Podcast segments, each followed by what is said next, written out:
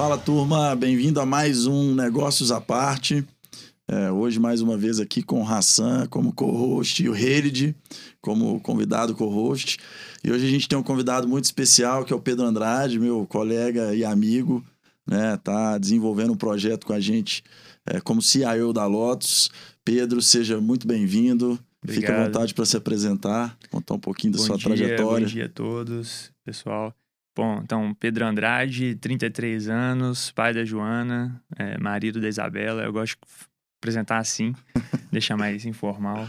Porque a gente vai falar aqui um pouquinho de vida profissional, né? Mas é bom também conhecer quem que é a pessoa fora do, do ambiente profissional. E, bom, então, falando um pouquinho de mim, né, já, é, já que a gente está nesse tema aí de é, transição de carreira, é, eu sou formado em Engenharia Química pela UFMG, é, formei na turma em 2010, então já tem um bom tempinho, né? É, passei 10 anos na indústria, trabalhando numa multinacional, uma holding, tá? É, joint venture de duas grandes é, fabricantes de aço. É, e isso me deu bastante experiência, que a gente vai contar aqui um pouquinho, né? Para poder estar tá onde hoje eu tô. Hoje o Sanz falou um pouco, né? A gente trabalha junto lá na Lotus Capital, eu sou head de investimentos e head operacional lá da equipe. Mas eu fiz uma transição de carreira aí um pouco planejada, com alguns quebra-molas no caminho. É um pouco disso daí. É. Oh, deixa, deixa eu te fazer uma pergunta então, Pedro. O, o primeiro ponto que eu acho que a gente está tratando de transição de carreira é o motivo, por quê? O que, que aconteceu que você falou assim, cara, vou mudar completamente o rumo Não, que eu tô Eu seguindo. até queria fazer uma pergunta antes, assim, porque isso, isso me chama a atenção. Toda vez que alguém fala, eu escuto, eu penso, meu Deus, por que engenharia química? Queria fazer bomba, né? Queria fazer droga. né? mas a, apesar da gente aprender isso, a gente não. O mercado não está preparado ainda para esse tipo de coisa. Na verdade, foi. É, pô, é uma má condução, eu acho, lá do, da, do ensino médio. Acho que isso aí deixa ainda o jovem muito despreparado para saber que depois de cinco anos ele tem meio que já a vida dele traçada ali pelo mercado de trabalho.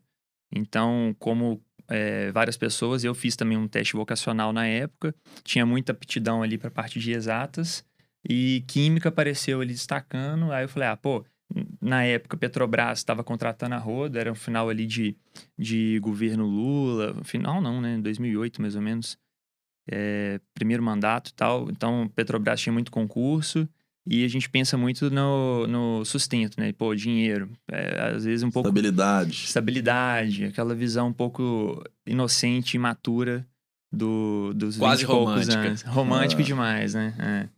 Aí depois você vê que tem muito mais do que só isso na vida E profissional. foi uma né? época que a engenharia era tida como uma profissão super bem remunerada, né, com um status muito relevante, quase que É. equiparado com médico. É isso aí, isso, isso mesmo. A engenharia química ela tinha muito disso, porque tinha uma disputa muito grande por vaga, que no, no mercado não tinha muito é, curso de engenharia química, né? E, então tinha bastante concorrência. É, mas eu acho que lá para frente, quando a gente começa a estudar mesmo a engenharia, você vê que o engenheiro químico, não, a gente não está falando só de Petrobras, ele pode exercer várias habilidades que você aprende ali durante o curso, sabe? Então tem gente em, alimentos, materiais, cimento, é, pô, é diverso. E a gente brinca que, como a gente é generalista demais, quem forma engenharia química, você, você pode trabalhar com qualquer coisa, realmente. E falando um pouquinho disso, né, de pô, o mercado estava realmente muito aquecido. Então, em 2009, eu comecei a fazer um estágio nessa empresa que, eu, que eventualmente me contrataram. E foi bastante cômodo para mim, porque era uma empresa muito boa, já, em termos assim, de carreira. E era na porta aqui de casa, era aqui em Contagem. Então, consegui ainda morar com os pais, né? Fazer um pé de meia. E, sei lá, isso eu acho que hoje, olhando no retrovisor, até limitou um pouco minhas escolhas, sabe? Esse comodismo. Eu poderia ter, às vezes, tido outras experiências em São Paulo, em outros lugares que tem a indústria mais ativa, sabe? Mas, é, aí, um pouquinho já contando do porquê, né? Dessa motivação da... Ah, obrigado, porque ele interrompeu a pergunta, achei que você não ia nem lembrar, cara. Vai lá. falando já da motivação, né, de fazer uma transição de carreira, é, da mesma forma como o mer- o mercado estava muito aquecido durante um tempo, então as, as empresas estavam catando engenheiro na rua, é, o mercado, né, a gente passou por aquela aquela crise econômica ali de 2013 para frente, né? No, Da 15 ali, né? é, da era Dilma. Então eu vi muito colega de trabalho, né, ou de profissão, eh, não conseguindo estágio ou conseguindo estágio, mas não sendo efetivado. E isso me fez também, eh, por causa do mercado financeiro, né, que nesse momento teve uma guinada, acho que todo mundo aqui lembra bem que a bolsa de valores começou a derrapar, taxa de juros subiu pra caramba. E a gente começa a, começa a ficar mais atento a isso na nossa vida também financeira, pessoal. É, dentro da indústria, lá na empresa, eu tinha é, algumas metas ali de liderar projetos dessa empresa para melhoria operacional, tá? Então, refletindo em custo, refletindo, refletindo ali em, na parte financeira da empresa. Então, já foi me orientando um pouco para isso. E aí, lá para 2017, eu falei assim, pô, tenho que me especializar, buscar mais conhecimento. Já tinha passado, gastado bastante ali sola de, de botina na, no chão de fábrica e já estava querendo mais uma parte mais corporativa. Aí eu procurei a Fundação Dom Cabral, foi lá que eu fiz minha especialização em gestão financeira. É, e os caras lá, assim, falando um pouquinho do curso, eles são. É, eu, eu gosto de fazer propaganda de graça para eles porque eu acho que é muito bem pensado que são quatro termos que você estuda para fazer uma especialização na sua área, mas o primeiro, obrigatoriamente, é de pessoas. E aí, nesse termo, que as coisas começaram a me provocar, sabe? Ele, pergunta, pô, qual é, ênfase realmente você quer buscar aqui? Vai ser realmente gestão financeira? Vai ser realmente é, gestão de negócios? Pode ser uma outra ênfase.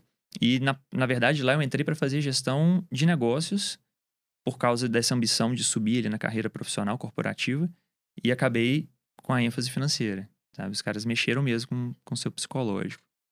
É, aí, na hora que eu pô, terminei o curso, eu já estava, assim, conversando muito com os meus líderes dentro dessa indústria, falando assim, ó, eu, eu tenho ambições aqui, quero subir e tal. E, paralelamente, vendo muito do mercado financeiro, falando assim, nossa, é, é, tem mais fit comigo. Eu, eu é, você vai um pouco pensando, refletindo assim, pô, por que, que eu vou viver isso aqui só, essa parte do mercado financeiro, só depois do meu expediente, ou só no final de semana? Sabe, se eu gosto disso, se isso te dá tesão, por que não transformar isso nos seus 24 horas? E aí eu comecei a fazer um plano de migração de carreira. Então, realmente eu tive um, um pouquinho disso, sabe? De, de não fazer, chutar o balde da noite pro dia e falar assim, ah, tá bom, agora eu vou procurar alguma coisa. Aí... Esse é um ponto legal, desculpa te interromper, mas é porque acho que vale a pena para quem tá ouvindo entender com um pouco mais de detalhe. Porque é muito natural você pensar que tem pessoas insatisfeitas dentro de ambientes de trabalho diversos aí, né? E muitas vezes, até é, por receber passivamente algum tipo de comunicação, seja do veículo que for, as pessoas comunicam: ah, deixa de fazer suas coisas, vai buscar seu sonho, né? Fica muito na visão romântica ainda e não é, na visão pragmática, que Total. é o que você teve, né? Assim, você trabalhou com pragmatismo e falou: vou planejar minha transição. Como é que foi feito esse planejamento para você de fato fazer a transição? Pô, legal. É, eu acho que tem que entender um pouco o contexto, né, também, Hassan, porque a gente, a gente, eu falo, eu e minha esposa, a gente casou muito cedo, a gente casou com 24 anos, então a gente já tinha, já era é, dependente dos nossos salários ali, né, e como fazer uma mudança, assim, de carreiras que não impactasse um ao outro ou os nossos, nossas despesas, né, é, domésticas ali. Então, pô, lá para 2017, quando a gente já começou a fazer essa pós, ela inclusive fez junto comigo, é, eu pensei assim, não vou fazer essa mudança esse ano, eu vou terminar a pós, vou testar o terreno, vou começar a fazer outras especializações de mercado financeiro e estava indo tudo muito bem, que aí são os quebra-molas que eu falei lá no início, né? Você começa a pensar assim, ah, já era 2019 isso, são dois anos lá de, de pós, é, e no início do ano eu é, fiz a prova da Ancor. Isso foi mais ou menos abril. E aí, imediatamente, o mercado financeiro já estava igual o 2008 lá da engenharia química, que era super aquecido, o pessoal catando assessores de investimento também na rua. Aí, automaticamente, te ligam uns 10 escritórios querendo que você entre para o escritório. E eu ainda trabalhando. Aí eu comecei a fazer umas entrevistas, vi, entendi um pouco do mercado do agente autônomo, entendi como que realmente ele é um autônomo, no sentido de que ele precisa da produção dele, né, da captação, dos relacionamentos para poder ter uma fonte de renda. E aí eu comecei a fazer conta, né? Engenheiro, mas, Montou a planilha. é uma planilha. Aí eu fiz, abri minha planilha. aí eu fiz a conta lá de quanto tempo que eu gastaria captando recursos, né, para poder fazer essa assessoria é, que me retornasse em renda compatível com o que eu já tinha na indústria. Então, pô, já, já fiz a conta lá. Então, você vai gastar dois, três anos, eu preciso de, de ter o equivalente a isso que eu não, não vou ganhar nesse primeiro momento em reserva. Então, a gente começa a juntar dinheiro. É, além disso, aí, a- o, o tal do quebra-mola é o seguinte: isso era 2019, coincidentemente, na hora que você. Eu acho que a- os astros conspiram, assim, para você falar. Na hora que você tem um plano, alguma coisa tenta te tirar daquela. daquela meio que te testando. Te testar, desviar. assim, será que você quer isso mesmo? É, aí foi quando lá na indústria, na empresa, me fizeram uma proposta de mudar de departamento para assumir mais responsabilidades lá e tal. Só que eles não abriram tudo, porque eu entendo que, que na parte gerencial a gente tem ah, um, um limite também de informação que a gente consegue passar para a equipe, né? Porque isso envolve um pouco de estratégia ali dentro e envolve outras pessoas. Então eles não foram claros para falar o que, que eles realmente queriam comigo, né? Ali para frente. É, e isso já contribuiu para eu tomar minha decisão, ficar bem certo. Assim, não, eu não posso abrir mão dos meus planos, que eu já tenho aí dois anos planejando isso, para agora ter que dar 200% de energia numa outra área que eles me que- queriam lá, é, que não ia rolar. né? Eu, não- eu não ia ter essa- o mesmo tesão que eu tava de fazer a minha outra mudança. Aí eu tive que fincar o pé e falar não. Aí nessa hora foi, foi foda, porque A incerteza, né? Será que eu tomei a decisão certa? Cara, tem, tem a incerteza, porque você só sabe depois de dois, três anos, né? Ou hoje, depois que deu certo.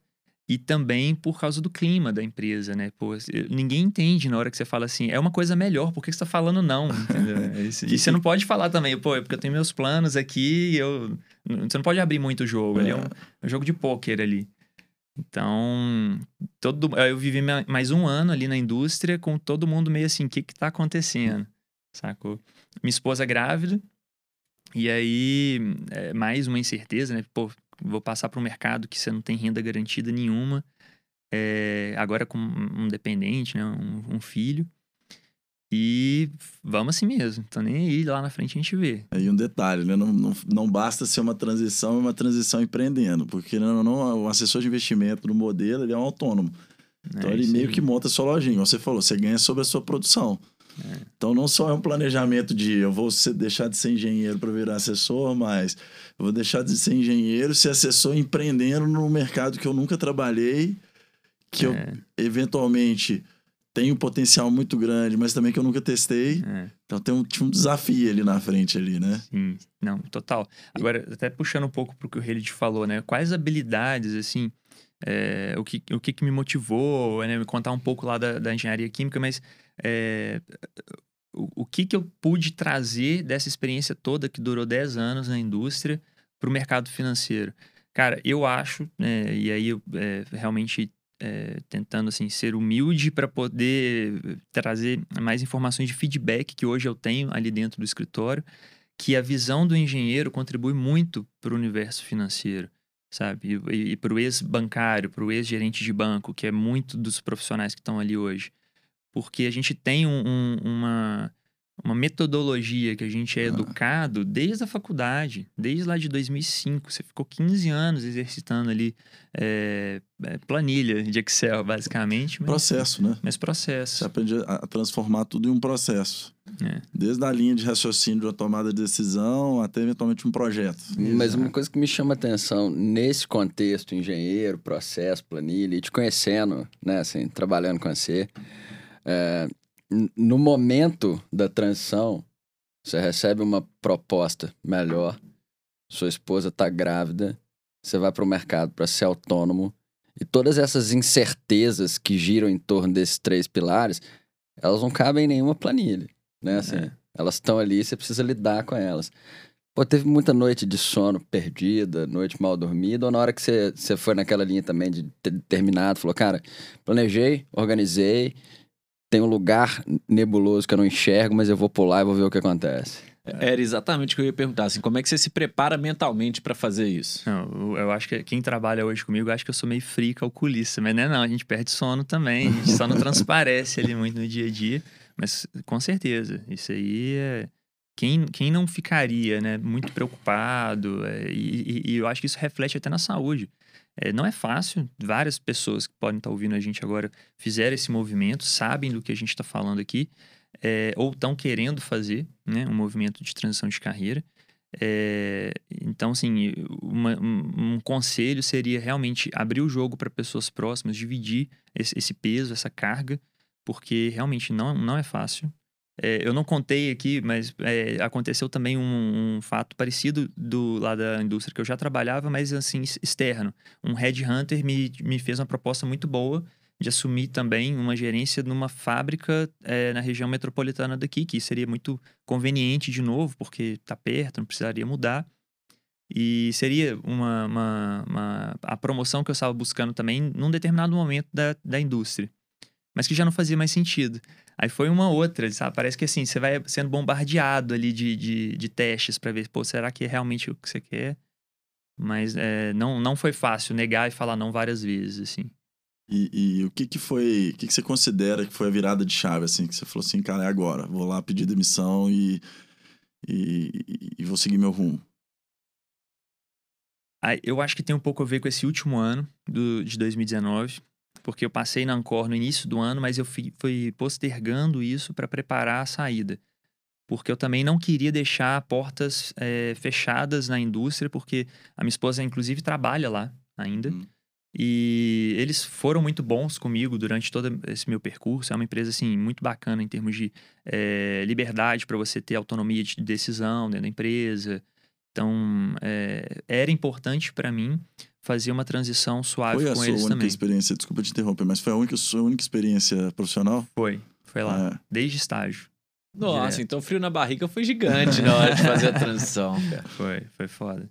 É, e isso daí, depois, quando a gente vai convivendo com umas gerações mais novas, né? Tipo, os meus estagiários, eles já falavam assim, pô, ah, eu não vou ficar dois anos no mesmo lugar. Eu acho que muda um pouco o mindset, é. né? Acho que. E eu tô meio que no meio do caminho entre os nossos pais que falavam assim: você tem que fazer carreira numa empresa que você vai aposentar nela. É. Ficar lá 30, 40 anos. E eu acho que não é nem tanto um extremo, nem tanto o outro, né? Você não precisa ter.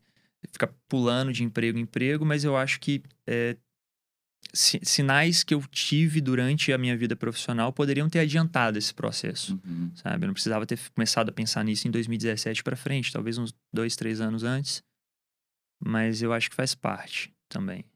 E aí, mas a gente acabou que eu te interrompi, mas aí a virada de chave ali, que pois foi é. no final de 2019. Aí foi é, no final do ano, né, que eu comecei a fazer entrevista de novo, mas já direcionado para os escritórios que eu tinha interesse em trabalhar, né, e não depois que eu passo na prova, todo mundo começa a te ligar. Então eu fiz algumas entrevistas, é, iniciei é, num escritório da concorrência, Tá? Fiz uma entrevista, inclusive, no escritório da nossa própria rede, mas é, por que, que eu defini que seria a Lotus ali junto com a Lotus também? Tá? Vê pelo site, hein? Foi mesmo. Ah, puxando sardinha, né? é, porque eu é, fazendo uma análise bem de engenheiro, né? Que potencial que eu tinha para competir no mercado financeiro com um ex-gerente de banco private que tem uma carteira herdada ali de, de, bi. É, de bi. Então, pô, eu tinha que entrar numa estrutura que fizesse sentido para mim, que fizesse sentido para eles também. Então, de todas ali, eu fui eliminando algumas coisas que eu fui vendo que não fazia muito sentido e falei, pô, eu, a, eu acho que eu contribuo para a Lotus por ser uma, uma empresa que está é, eh, se formando ali dentro e eu vou poder ter espaço para falar o que eu penso, para poder é, usar um pouco do meu planejamento, do, desse meu é, metodologia de processo. E aí foi no final do ano que eu falei assim, agora eu tenho que fazer essa troca, agora já já tô postergando demais.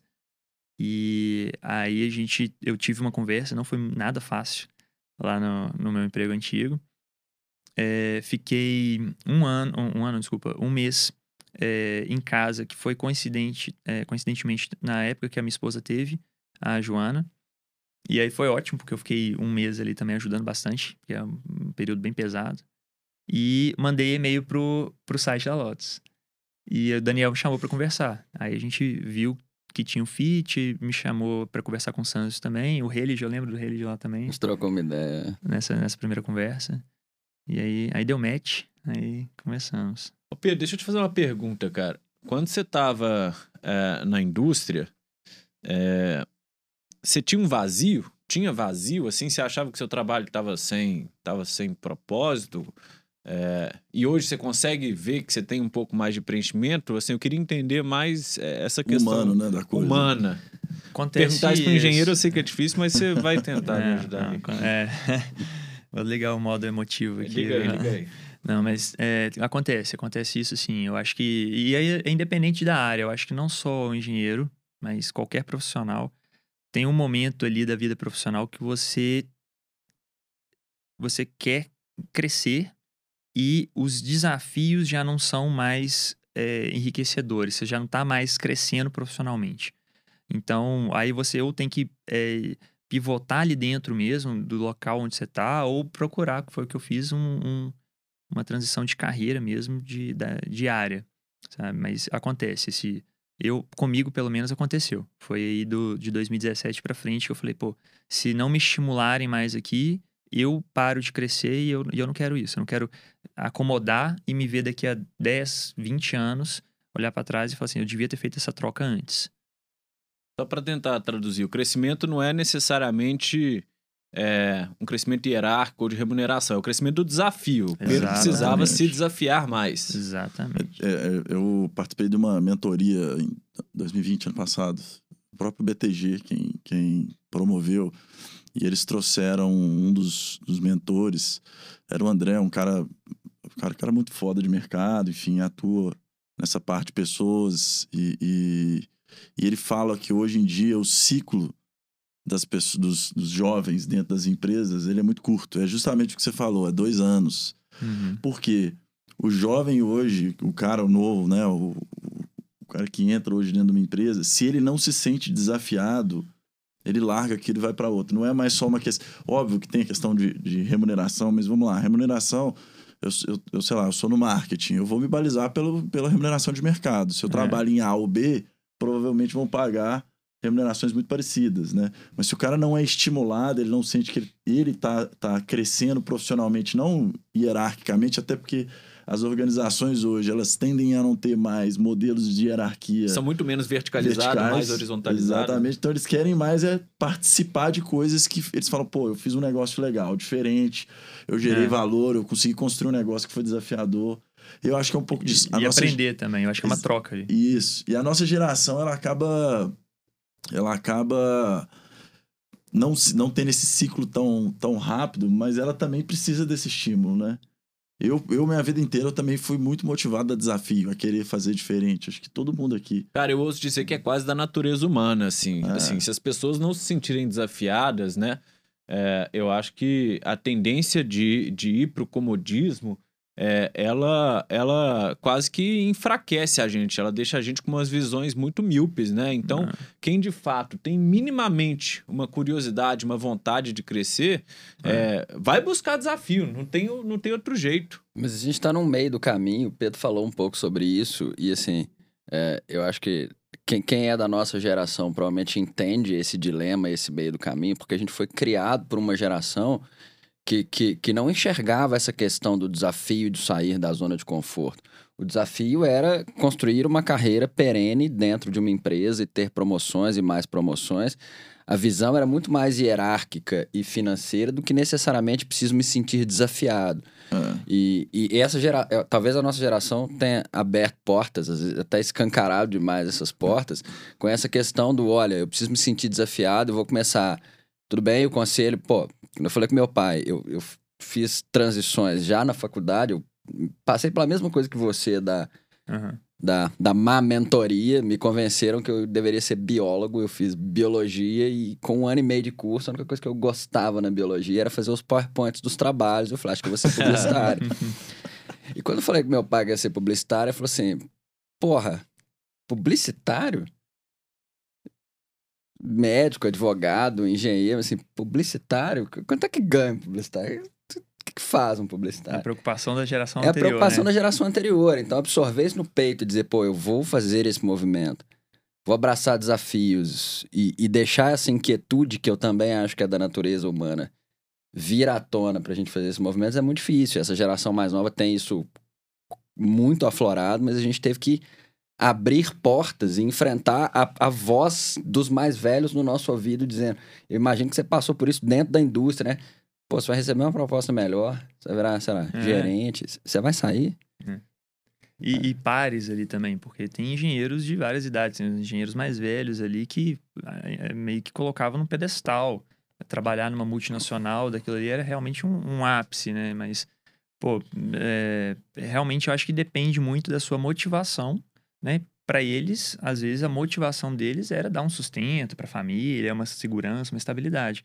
Para outras pessoas a motivação é diferente, é crescer, é ter mais estímulos, né? Então, é até legal esse paralelo entre motivação e estímulo, porque eu acho que tem que ter as duas coisas. Um é interno, o outro é externo.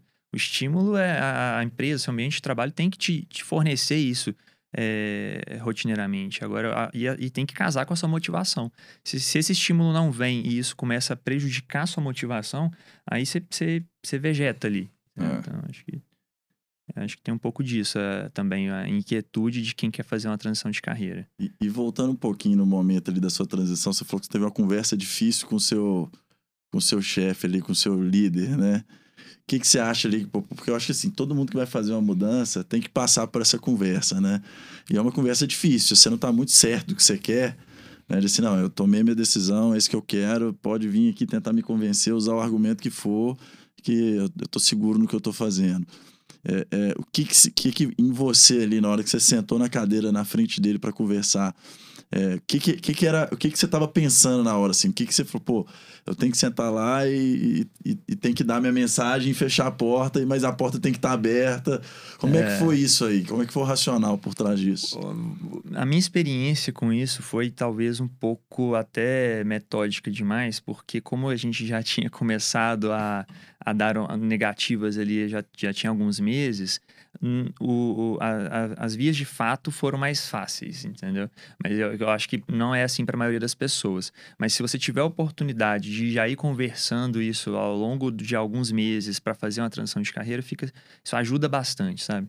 Então, assim, para mim, o que aconteceu foi que é, era o natural, já era meio que esperado. Eles falaram assim, pô, se ele não se vê encaixando aqui na organização mais, é porque a gente vai ficar né, segurando uma pessoa que às vezes também não vai mais contribuir com a mesma energia e tal dentro do, do grupo. Então, então foi bom. Mas claro, assim, ó, o frio na barriga é o mesmo se você não tivesse falado nada, né? Eu acho que esse alinhamento é um negócio que acho que é importante, né? As pessoas têm que ter esse alinhamento. De assim, ó. Se em algum momento eu tô insatisfeito com alguma coisa e eu pretendo fazer, eu não preciso falar que eu vou fazer uma transição, ó, vou, tô, tô olhando aqui para ir pro mercado financeiro, mas eu preciso deixar claro que, olha, é, é, alguma coisa mudou e eu de fato tô, tô avaliando aqui minhas possibilidades. É. Então, Ô, Sans, eu te faço uma provocação aqui, cara. Porque eu li um artigo de Harvard esses dias que falava até um pouco diferente do que você falou. Cara, talvez eu não preciso abrir, falar que eu tô olhando para o mercado financeiro. Mas por que não? Por que a gente não ter relações honestas, sinceras e transparentes, obviamente dentro de um ambiente que te permita fazer isso, para falar assim, Sans, permaneça na Lotus por mais dois meses, amigo. Tô pensando em fazer uma transição aqui, é, mas vou me dedicar 100%, né, 110% no período que eu tô aqui. Eu acho que essa é uma provocação legal, porque a gente tem alguns paradigmas que poderiam ser rompidos se o ambiente propiciar isso. Com né? certeza. Se você consegue construir isso dentro do seu ambiente, permitir que o Pedro, daqui a dois meses, te procure e fale assim, Sanji, cara, eu fico aqui mais seis meses, mas assim, eu tô pensando em fazer isso de forma organizada, estruturada, isso ajuda a própria empresa. Com certeza. Ajuda a própria Uhum, empresa, assim, uhum. pra você poder trazer um cara num momento futuro esse já ali- se preparando, Esse entendeu? alinhamento eu acho que ele é fundamental. Assim, até porque é, o que pode acontecer, é, às vezes existe de fato um- um- um- uma oportunidade dentro da própria organização que uma vez que você fala, olha, eu, eu não estou satisfeito no lugar que eu tô, porque eu, eu, eu entendo que faz mais sentido isso ou aquilo para mim, ou eu ainda não sei o que é, mas eu estou procurando outra coisa, a própria organização pode se propor a, a, A dar esses caminhos lá Uhum, dentro. uhum. Ou a, a, de fato falar, olha, aqui dentro não tem, mas talvez em algum lugar esse caminho exista. E aconteceu isso, por exemplo, na Loto. A gente teve o caso de um, de um assessor júnior lá, que era um back-office, é, é, em algum momento ele se sentiu insatisfeito com alguma coisa, algum movimento que aconteceu natural da empresa, nada para prejudicar ele, obviamente não existiu, mas algo que ele queria e, e não existia a oportunidade ali dentro. É, surgiu uma oportunidade no próprio BTG e a gente incentivou. Falou, cara, porra, vai, vai ser bom para você. Uhum. Recomendamos e, e, acredito que ele tá lá super feliz, entendeu? Isso. E o contrário também, o próprio Pedro Andrade, dentro da própria Lotus, ele fez uma transição e foi uma conversa que iniciou. É, acho que a primeira conversa nesse sentido foi no ano passado que a gente teve, de olha, pode ser e tal. E aproximando nesse sentido, para seis meses, oito meses depois, de fato, tem uma proposta. Olha, Pedro, você tem interesse em fazer isso aqui? Pô, até pegando esse gancho aí, dá, contribuir com o que, que aconteceu comigo, porque fica parecendo também, da forma como eu falei, que foi só aquele ano de 2019. Mas em 2017, quando eu comecei a fazer a pós, é, a, a, motivação de procurar uma especialização foi conversada com os meus chefes para poder me, me formar para subir para alguma área uhum, que eles é. vissem. É. Então, já, já havia essa, esse tipo de conversa para ver, pô, às vezes você não quer mais engenharia, mas você vai para a área de vendas, para a área de marketing, para a área de, sei lá, é, interna aqui de custos, financeira. Tinha outras oportunidades também. Só que é, a, a, o tempo vai passando e aí os, a, não tendo um alinhamento de interesses, o profissional, uma hora, ele tem que também né, é, tomar essa atitude. Então, assim, eu acho que depende muito também da maturidade da empresa, do management ali, para poder aceitar uma conversa do tipo, pô, o meu profissional tá me avisando que ele vai sair daqui a algum tempo e não, né, e, é. e não ter um tipo de tratamento diferente. O desafio do gestor é construir um ambiente de segurança psicológica para que a gente per permita isso, né? É. Para que tenha essa liberdade do colaborador chegar e falar de forma honesta, transparente, que é. às vezes não é. Não é e, e, eu acho que isso tem muito a ver de novo com a geração, porque se a gente estiver falando da nossa geração, eu acho que essa conversa, né, de tipo, a gente no, no papel do empregador, é, talvez teria essa postura com o empregado. Agora, talvez uma pessoa numa geração anterior que, que coloca ali como, pô, tipo, se, você, se isso é ruim para você, você tá falando que o que eu tenho é ruim. Aí depende um pouco. E, existe o ponto também da própria organização, né? Assim, a, a empresa que você estava, querendo ou não, é um transatlântico. Exato. Agir de uma certa maneira lá dentro é muito mais difícil dentro, do que dentro de uma empresa igual a Lotus, que tem 50 e poucos funcionários. A gente consegue ser muito mais flexível e ágil. Eu entendo, mas o, o ponto que, de reflexão que fica aqui é assim: é, será que esses transatlânticos se eles não se tornarem empresas mais ágeis, mais abertas, eles não vão estar tá perdendo talentos que eventualmente eles poderiam reter. Ah. O Pedro, de repente, era um puta talento para estar tá dentro do, do, transatlântico lá fazendo outra coisa, entendeu? Acho que é. o grande desafio de gestão, independentemente de qual o tamanho da empresa, é conseguir botar isso de pé, construir é. esse ambiente para que essa adaptabilidade aconteça de forma rápida, é, entendeu? Assim, total. O que é, você contribuiu dos estudos, eu acho que é o que as empresas têm que buscar a fazer. Eu acho que talvez não seja o que elas ainda façam, mas as pessoas novas lá no, no, nessa gestão de pessoas, inclusive quando eu estava saindo, estava mudando um pouco ali o, a equipe da o antigo RH, né, o, o a gerência de pessoas agora. Uhum. Mas é, eu acho que eles vão começar a fazer isso sim. E aí, até trazendo agora para a questão da Lotus, na Lotus já foi totalmente diferente. Na hora que eu entrei, eu falei assim, pô, é, como que eu ingresso no universo financeiro sem ter um histórico, sem ter um currículo. Então eu falei assim, eu tenho que ver onde que eles vão me aceitar de forma mais fácil. E o, o agente autônomo é onde o risco ele é maior do, uh, do assessor, da pessoa que está ali, né? né? Se pluga na, na no escritório. E, e, de fato foi isso, né? Consegui entrar no escritório ali dentro. Mas é, lá dentro eu entrei sem pretensão nenhuma de estar onde eu estou hoje, na parte de, de do back-office operacional ou dentro da, da parte de, de mesa de investimentos. Eu queria realmente, assim, se eles vissem valor, e foi o que de fato aconteceu, eles me chamassem para uma conversa. E aí tira um pouco daquele peso também que eu já estava vindo de uma, de uma transição de carreira em que eu estava preocupado em subir naquela carreira. Uhum. Agora eu estava dando uma chance mais para, tipo, pô, vou me ambientar aqui, criar casca, criar experiência, é, ter papel comercial que eu nunca tinha exercitado, esse tipo de, de habilidade antes. Então, acho que foi uma ótima escola a Lotus esse, esse primeiro ano. Você falou um ponto legal aí que me chama a atenção, que é o seguinte é, mais do que simplesmente pensar a transição de carreira de forma estruturada, é, você esteve aberto a fazer, eventualmente, até aquilo que não era o que você de- desejava fazer no, no, Uhum. no dia a dia, né? Você falou, cara, vou entrar aqui, talvez como agente autônomo. Se surgir a oportunidade de estar tocando a mesa, ótimo. Uhum. Então, estar aberto para fazer o que é diferente, para eventualmente construir algo no futuro, é super válido, né? Acho que, assim, para quem está pensando transição, a transição ela não É. pode ser, é, assim, é, ela não pode ter uma viseira, né? Ela tem que ter. Muitas das vezes ela é um passo para trás, né? Muitas Tem muita vezes é um gente que às passo vezes quer trás. fazer uma transição ou linear, ou às vezes até para cima, né? É, eu quero sair daqui para melhor, eu quero algo parecido, seja remuneração, ou seja é, é, paridade de cargos, né? Ah, eu já sou um gestor, eu quero ser um É. gestor lá. Muitas vezes demanda um sacrifício que, olha, eu vou começar quase que do zero ali. É comer capim mesmo. É isso mesmo. É, tem que se provar, cara, de novo, É. do zero. E tá aberto. Assim, É, Mas na hora que você já fez essa, essa transição, eu acho que é, é muito é mais fácil, entendeu? A pessoa falar assim, não, tô aqui agora, eu quero experimentar de tudo, quero fazer 200%. É aquele negócio da, da, da energia de novo. Se você tá comprometido, tá, com aquele, com, com aquele seu objetivo, você vai fazer 200%. Não tem horário de trabalho, sábado, final de semana. é, e você tá doido para ver frutos daquilo, daquela energia sendo que você tá despendendo ali. Eu, eu lembro de um. Eu gosto de contar né, nesse caso ali do, com o Daniel. O Daniel é o nosso head lá de expansão. E é, a gente mantinha um contato muito próximo, assim, muito frequente, né? Na, quando eu comecei a parte de assessoria de investimentos. É, e eu lembro da primeira vez que eu ia receber minha primeira comissão. E eu tava no supermercado, e ele me ligou pra conversar, e aí eu falei assim, ô Daniel, me fala aí então quanto que vai ser. Ele, não, não vou te falar não, não, fala aí que eu tenho que saber se eu tenho que comprar patinho ou filé. aí ele falou, 500 reais. Eu, Pô, então é patinho.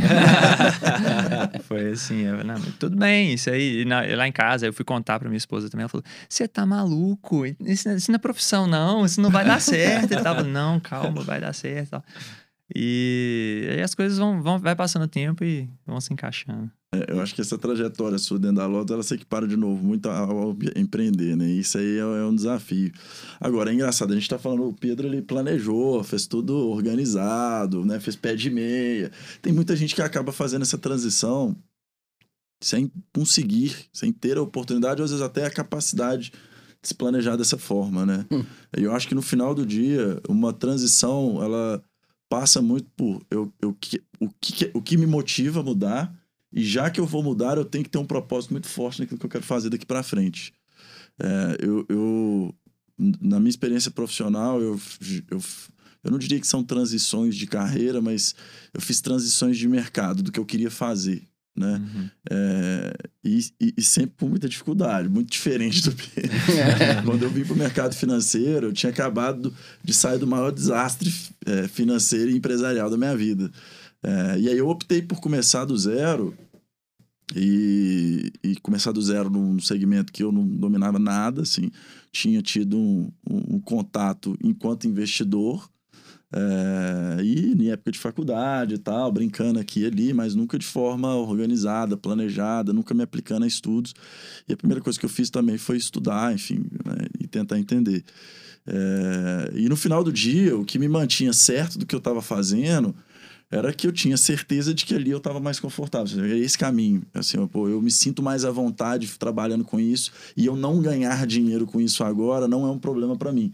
Eu abro mão de qualquer outra coisa na minha vida, de ter, que, de, de ter dinheiro para ir num bar beber ou, ou de poder viajar durante um tempo, mas porque eu sei que eu estou construindo uma coisa que vai fazer muito sentido para mim no longo prazo. Uhum. Então você tem que ter essa visão para você, pra você, ter uma resiliência, né? Pra você ser persistente. Pra você poder aguentar esse primeiro ano onde você fala assim, pô, ganhei 500 reais. É isso aí, Caramba. visão de longo prazo. É, e são do- existem formas e formas, né, de reagir a esse, qui- a, a esses 500 reais, porque assim, quem tá vendo isso em, em vídeo, percebe que você conta desses 500 reais com um sorriso no rosto, assim. E, e- e são as pequenas realizações dessa fase de transição. Se alguém olha, faz essa transição e olha e fala assim, pô, que merda, ganhava X agora ganhei 500 reais, tem que ficar feliz com isso. Ou olha, porra, legal, meus Já ganhei primeiros dinheiro, 500 é isso que eu- reais Quanto É. tempo demorou pra você dentro- ganhar os dentro primeiros desse 500 reais? processo. É, transição. só uns dois meses. Uns dois de- meses. Eu demorei dois anos e meio. Eu só gastava no começo, pagando curso, treinamento, ir pra São Paulo. É, foi, foi, foi- eu passei mais dificuldade que assim. É. Você tava investindo ali, agora você vai colher. É, tô, tô, tô, tô, tô, É, eu tô conheci- eu com- conheci tô contando com né? você. Então, marketing, o cara de investimento Eu conheci aqui. o Pedro na época que ele ganhava 500 reais, conheci o Sans na época que ele não ganhava dinheiro, ele só gastava dinheiro. Pô, legal, bom ver que vocês subiram e É, cresceram tá na vida. tá Transição de vocês deu, deu certo. Mas eu acho que passa muito por isso. A gente, a, não- a gente já falou em outras, né, outros podcasts aqui sobre essa questão de propósito. É, e eu acho que o propósito do negócio ele está muito alinhado com o propósito dos indivíduos que compõem aquele negócio. Né? Então, o que aquelas pessoas acreditam. É, quando a gente, é, é, trazendo um pouco para a nossa realidade, e eu acredito que se a gente olhar dentro da Prodap e outras experiências que todo mundo teve aqui, dentro de uma organização muito grande, isso é muito mais difícil, obviamente, né? Uhum. Cada um tá ali muitas vezes com o seu propósito muito mais individual do que, do que da organização. Mas em negócios menores, que estão crescendo de forma exponencial, né? Um negócio que dobra, triplica de tamanho dentro do ano, você consegue ter um alinhamento. E são modelos mais modernos também de gestão, né?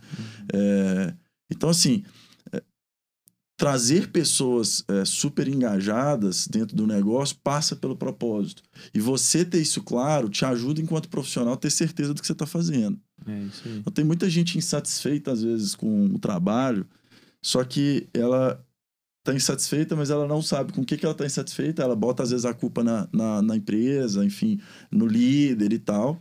Mas se você falasse assim, não, beleza, você está insatisfeito, o que, que você quer fazer? A pessoa fala assim, não, não sei. Não sabe responder. Hum. É. Eu não sei. Acho que esse talvez é o passo mais difícil numa transição de carreira. É. Talvez o primeiro passo, inclusive, é, primeiro se passo. conhecer. Você tem que se conhecer ali. É, isso aí.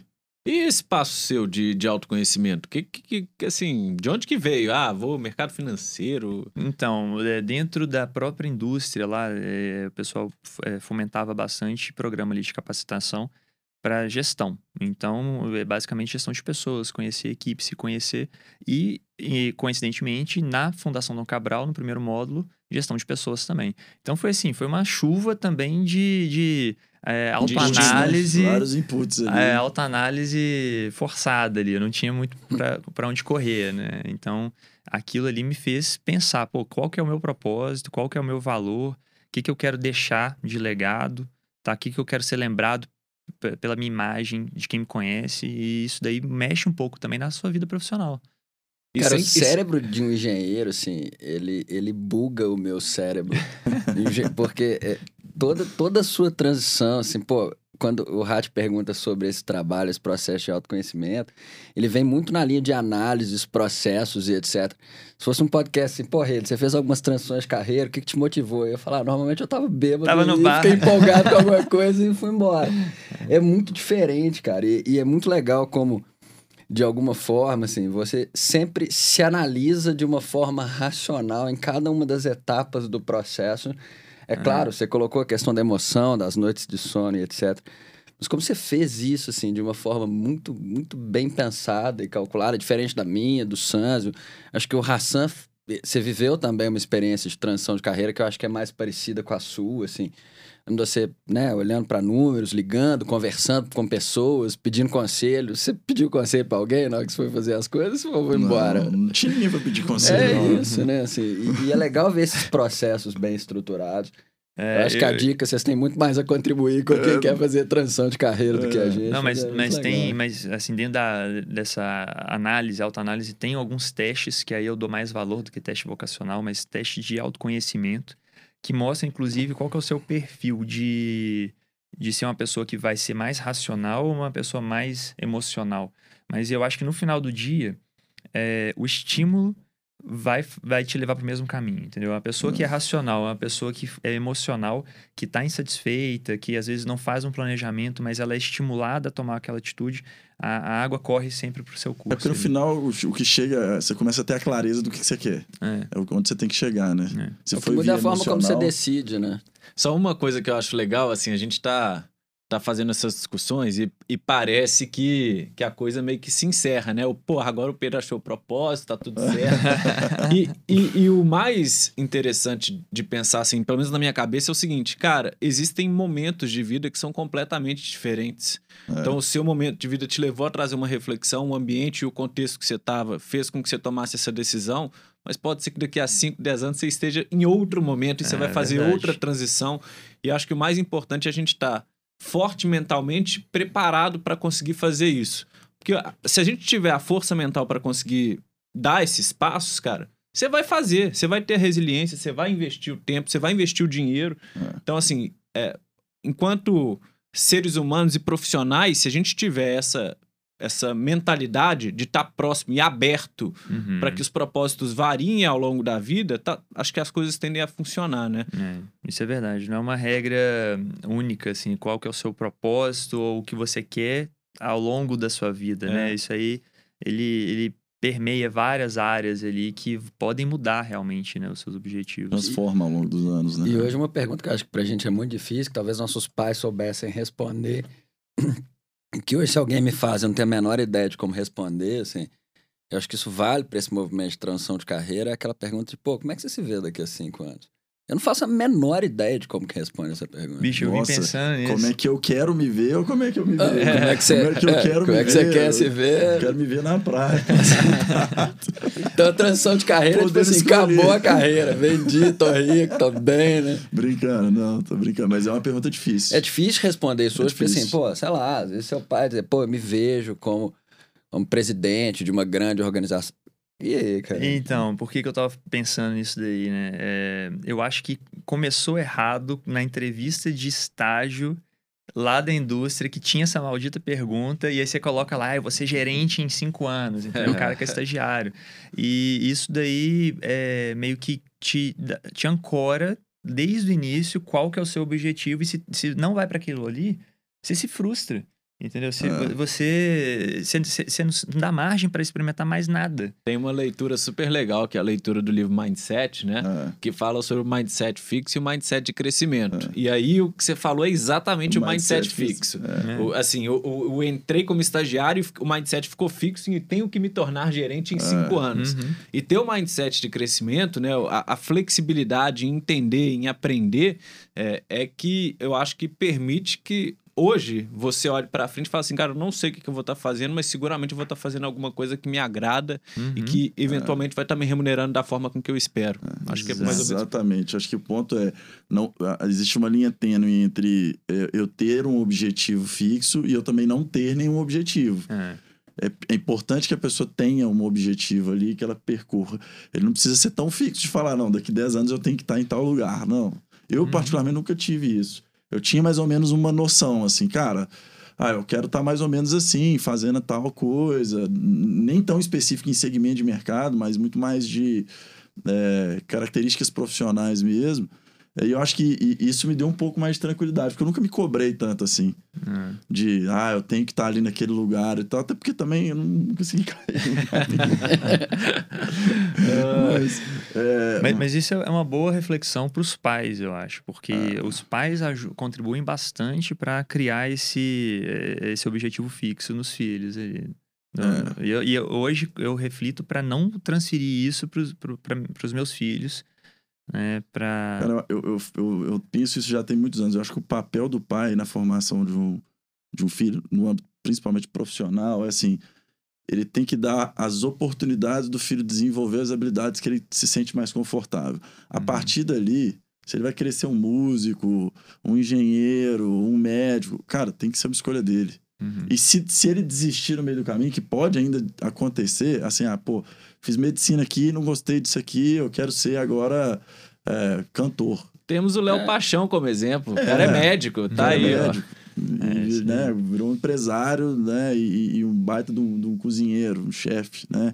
Então, assim, é, tem que deixar na mão dos filhos, porque, assim, primeiro que ele aprende a- a- a- o peso das decisões que ele vai tomar na vida dele, né? E ele aprende a errar. Acho que se teve uma coisa que eu aprendi na vida que eu falo assim, é, é, se um dia eu tiver filhos, que eu quero que eles aprendam a errar por conta própria, assim. A pior coisa que um pai pode fazer é resolver os problemas do filho. É, deu errado aqui, ele vai lá, passa a mão na cabeça, resolve, dá a solução. O filho, ele, ele aleja o filho. Ele tá alejando o filho dele. Porque o filho dele, É. primeiro, vai ser ultra dependente, e segundo, ele não vai aprender a tomar esse tipo de decisão que você tomou. É. Né? Então, talvez até você tenha demorado a tomar essa decisão, ou seja, postergado ela tanto, por quê?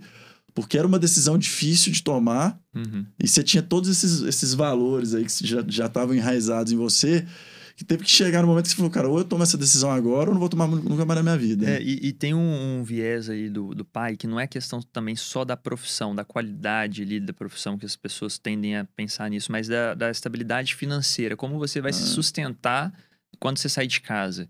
E eu acho que isso cria um, um dogma ali que você fica com medo de, tipo, pô, se eu saio do meu emprego agora, que eu já tenho minhas contas pra pagar, o que, que eu vou fazer, entendeu? É. E o mundo não acaba quando isso acontece, entendeu? Você, É. você, dá um jeito, e é o estímulo de novo. Pô, você, você começou a, a ver, eu ganhava X, agora eu ganho um décimo de X, sei lá, e você vai correr atrás pra poder.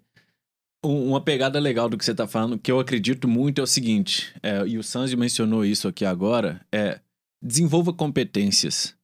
Desenvolver competências vai fazer com que a sua empregabilidade aumente, consequentemente. Você não Uhum. precisa de estar dentro do ambiente A, B ou C, executando A, B ou C, mas tenha as competências necessárias para estar onde você gostaria de estar. Isso pra mim mata tudo, porque não interessa. Eu, eu não, não- eu, eu falo com até isso dentro da Prodap. Eu estou CFO da Prodap né? Mas eu tenho que trabalhar e desenvolver competências para eu poder estar onde eu gostaria de estar, onde eu quiser estar, Ah. dentro das competências que eu preciso desenvolver, entendeu? Não, e ganhar dinheiro no final do dia. Tem várias formas de você ganhar dinheiro. várias, você, não cara. precisa, você não precisa ser engenheiro pra você ganhar dinheiro. É. Né? A quantidade de gente que trabalha e tem, um, é, tem uma profissão, é um autônomo e ganha uma remuneração razoável, vive bem, constrói Cara, assim, família. as- eu conheço, por exemplo, eu, eu brinco, esses dias eu tenho essas discussões em casa, assim, e meu pai com a cabeça um pouco mais conservadora, ele sofre um pouco pra entender isso, assim. se qualquer um dos meus filhos chegar e falar assim, pô, vou virar um puta tatuador, bichão, tatuador tá ganhando 200 conto por mês, velho, dirigindo, pô, Mercedes, o cara... E se a questão é a grana, assim, por que não, Exatamente. entendeu? Tá ganhando mais que CEO, CFO e a porra toda. Teve um lance legal em cima disso que o Hassan falou que me remeteu um pouco à apresentação do Pedro Andrade no começo do podcast, que é assim, Hassan falou, pô, desenvolva competências, não se encaixa, vai chegar no lugar que você quer estar. E quando você se apresenta no começo do podcast, você não fala, eu sou Pedro Andrade, eh, CIO, engenheiro químico, etc. Você fala quem você é como pessoa. E é legal porque a gente faz muito essa reflexão até no marketing lá na Lotus, que assim, é, as pessoas perderam o hábito de se apresentar como quem elas são para dizer como elas estão profissionalmente. É. Tipo, eu sou não sei quem e, e- e, sei lá, quem você é? A pessoa, pô, eu sou publicitário, eu sou médico. eu Cara, você não é, você está, né? Assim, e- Uhum. e, e no ser, no quem você é, esse Pedro, pai, marido e etc., é, ele é muito mais relevante, porque no final do dia, eu tenho certeza que esse papel, imagino, por exemplo, que a sua esposa tenha tido um papel fundamental nessa transição que você fez. Te dando apoio, pô, dizendo, vai, vamos lá, vamos fazer isso junto. Ainda que ela tenha ficado assustada com os 500 reais. Então, você tem as competências, você tem um ambiente pessoal que te ancora a fazer essa mudança. É. Isso, isso não, te- não é o seu diploma que te define no final Não, com dia, né? certeza. E, e isso aí tem a ver também com o que o Hassan falou das competências e tá trazendo para as competências, às vezes, do soft skill que a gente fala muito hoje lá Sim. no escritório, que é, eu aprendi fazendo uma reflexão do que, que eu estava trazendo da minha experiência anterior, profissional, é que eu tinha que melhorar nessa área. Então, por isso que eu, eu, eu faço hoje um esforço muito grande para compensar 10 anos, às vezes, de experiências técnicas que eu desenvolvi muito bem, habilidades técnicas, e agora eu quero desenvolver a minha área de pessoas, minha área de relacionamento. Então, para mim, isso é muito importante. É muito mais ali o, o, quem você é, é, na, na, na pessoa, no relacionamento, com quem você se relaciona, o que, que você pensa, quais são seus valores, do que o que, que, que curso que você tem, que certificação que você tem, onde você estudou. Isso aí pra mim. E, e eu aprendi isso na, na, na prática ali, vendo que pessoas, às vezes, que não tinham uma graduação é, nu- numa faculdade de renome, elas iam para áreas que às vezes você ficava com inveja. Isso daí, pô, ninguém te fala isso na faculdade. Todo mundo fala assim: se você fiz, estudar pra caralho, você vai fazer o vestibular, você vai passar na melhor faculdade, você vai ter o melhor emprego, você vai ser o melhor cargo da empresa. Pronto, era isso daí. E não é, não é assim. É. Pedro, queria te agradecer, cara. Foi muito legal, assim, foi muito rico o papo. Eu, eu adorei. Qual que é a mensagem que você tem para dar para quem tá pensando, para quem tá insatisfeito, é, pô, inseguro? A insegurança não é só sua. Eu acho que isso daí é realmente compartilhar com as pessoas, buscar informação, porque às vezes você tem aquela sensação de que você é o único que está sofrendo aqueles problemas e não é. Então, é, não deixe de isso te afetar para você tomar uma decisão. é, racionalizar isso como um estímulo é, ou uma motivação sua para fazer uma transição de carreira. E uma coisa também que a gente é, aprende também com experiência, às vezes a pessoa que está ouvindo é mais nova e não teve isso ainda, não, não que ela tenha que aprender na prática, compartilhar alguma coisa é, é a, a, grama do vizinho, parece é, clichê, mas a grama do vizinho é sempre mais verde mesmo, entendeu? A gente sempre vai estar tá olhando para o lado ali, achando que, pô, o que o cara tem é o que eu quero ter. Então, é, mentira. É, vamos pensar agora o que, que você quer ter no seu gramado ali, sabe? Tipo, o que, o que, que você vai fazer para o seu gramado ficar verde, como que você vai fazer ali para ter o seu. estar satisfeito com o seu próprio gramado. O quão verde você quer seu gramado também. É, né? No tipo... caso do meu irmão, seguramente ele quer amarelo. ah, é Todas certeza, as cores. É. Lá no escritório ele usa o, o a, gente a paleta inteira. Ontem, né? assim, apresentando, fechando planejamento estratégico e tal. O Sanz olhou e falou assim: pô, dá para saber que isso aqui é do Pedro Andrade, porque olha como essa planilha tá organizada. Aí ele andou pro lado e falou, pô, dá pra saber que esse é do Rede, porque tá tudo colorido. é, é, isso, Mas Pedrão, é isso aí, muito obrigado bom conversar também. contigo. É, agradecer a vocês aí também pelo convite. Desconstruindo obrigado. um engenheiro químico, pode ser o nome desse episódio. Obrigado, Pedrão. Prazer Valeu. te ter aqui. Obrigado, Hassan. Obrigado, Rede. Valeu. Mais um podcast. Até a próxima, pessoal.